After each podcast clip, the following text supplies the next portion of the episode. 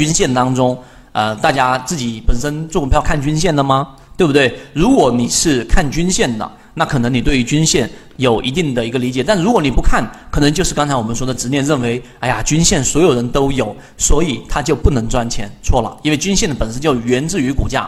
我们先来看有几个点，大家要明白，均线系统里面就是这里面看标题，不会啊，不会均线之稳的。然后它待会缠论里面把它分为，为了方便记忆，分为非稳、纯稳和失稳。待会我会告诉给大家。那么无以高潮，股价动力学，其实在整个均线系统当中，它本身技术分析的一个真正核心就是鉴别思维。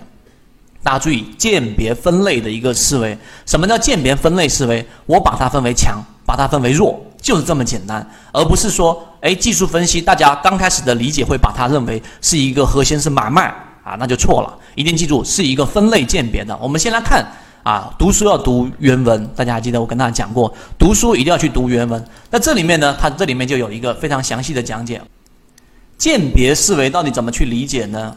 我们来看，OK，好，可以了。大家注意看，鉴别思维，我给大家画出重点啊，画出重点出来。首先呢，所谓的技术分析，它不是单，就是你单纯的技术派不靠谱，不行。你就单纯我只想做技术派是不行的。我给它画出重点出来，单纯的技术派是不行的，单纯的非技术派也是不行的。也就技术分析你要看，但你不能全看。刚才我说的那三个独立系统当中，才能真正的去有效。所以最核心的，在在技术分析当中就是分类。所以分类里面，其实你要注意，技术分析千万要避开一个误区啊。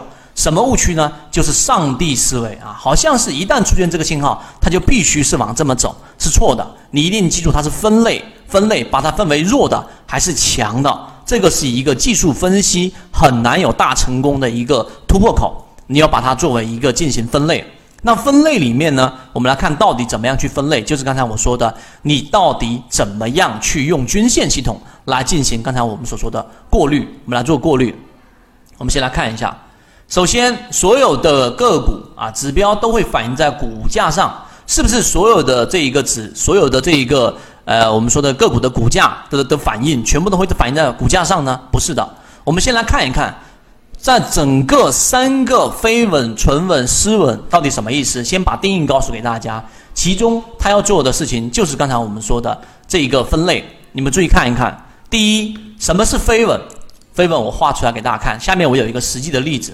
飞稳的意思就是一只个股它的一个长期均线。我举个例子，它长期均线是这样的，对不对？它的短期均线是怎么样呢？短期均线它往上走过一波之后，对不对？原来原趋势走过一波之后，然后稍微走平，就是几乎都还没有粘连到它，然后继续往上走，这个就叫做飞稳。记住了，这个就是飞稳。同样的，呃，相反的，如果说是反向向下的，它的短期均线也是一直往下去原趋势，然后稍微走平，再继续往下，这种叫做飞稳，这种叫做飞稳。这种力度啊，相对要破坏原趋势的力度就是会比较弱。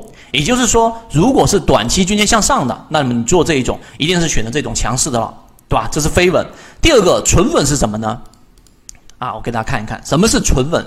纯稳其实也是非非常方便大家记忆的，因为禅中说禅禅论里面啊有一些比喻，其实就是为了加深大家记记忆。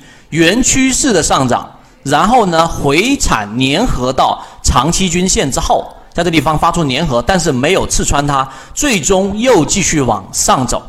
又继续往上走，这一种呢，就是相对来说是叫纯稳，就是相对来说力度啊，它的整个要改变原趋势的力度会比飞稳要稍微这一种要弱，要弱，明白了吗？要改变这种原趋势，它没有那么容易去改变，但是比飞稳要好，但是要比飞稳要好。第三个最重要的核心关键，大家注意了，就是失稳。